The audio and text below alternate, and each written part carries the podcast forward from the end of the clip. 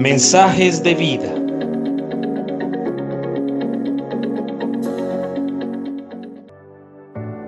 No puedo volver al pasado ni controlar lo que pueda venir. Buenos días, te saluda Nicolás Espinosa. Hoy compartiré contigo el tema Una tierra fértil. Leí la historia de un sembrador compró tres semillas exactamente iguales para empezar a trabajar en sus campos. Sembró una semilla a la derecha, otra a la izquierda y guardó la otra semilla para más adelante. Después de esperar el tiempo respectivo, fue a ver los resultados de su primera siembra. Uno de los dos terrenos era fértil y daba el fruto abundante, mientras que el otro era un terreno seco, no fértil, que lo único que logró fue dañar la semilla. Entonces el sembrador decidió sembrar la semilla restante, la tercera semilla, en ese campo fértil e invirtió todos los recursos para el cuidado de esa tierra. El resultado después fue que tuvo una gran cosecha en ese campo fértil.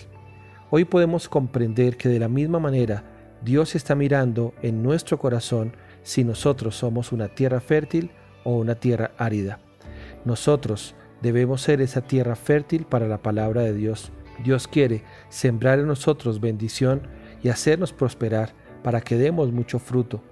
La palabra de Dios refiere una parábola diciendo que un buen hombre sembró la semilla, una buena semilla, pero mientras que sus jornaleros dormían, vino el enemigo y sembró cizaña entre el trigo y se fue. Cuando salió la hierba, dio fruto, pero entonces también apareció la cizaña.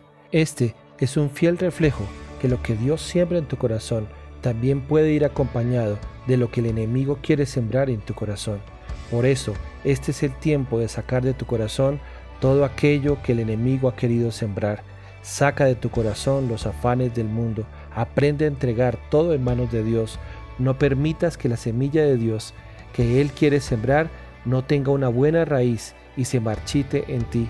Saca de tu corazón los rencores, las venganzas, las iras, las contiendas, los egoísmos, las envidias, los celos, los pleitos, toda clase de avaricia y todos pensamientos negativos y sentimientos que son como una cizaña que crece en tu interior y no permite que la palabra de Dios crezca, sino que la ahoga.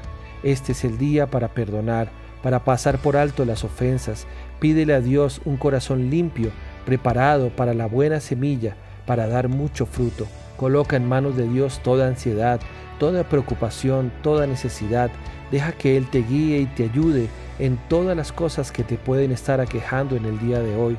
Ten fe y cree que todo tendrá un fin y una esperanza de bendición. Abre tu corazón a Dios cada día. Abre tu corazón a la palabra de Dios. Abre tu corazón al Espíritu Santo. Cierra tu corazón a aquellas cosas que no son buena semilla, aquellas cosas que son cizaña, aquellas cosas que ahogan la siembra de Dios y verás que en el tiempo preciso darás el fruto abundante que podrás disfrutar en tu vida y en la gente que te rodea.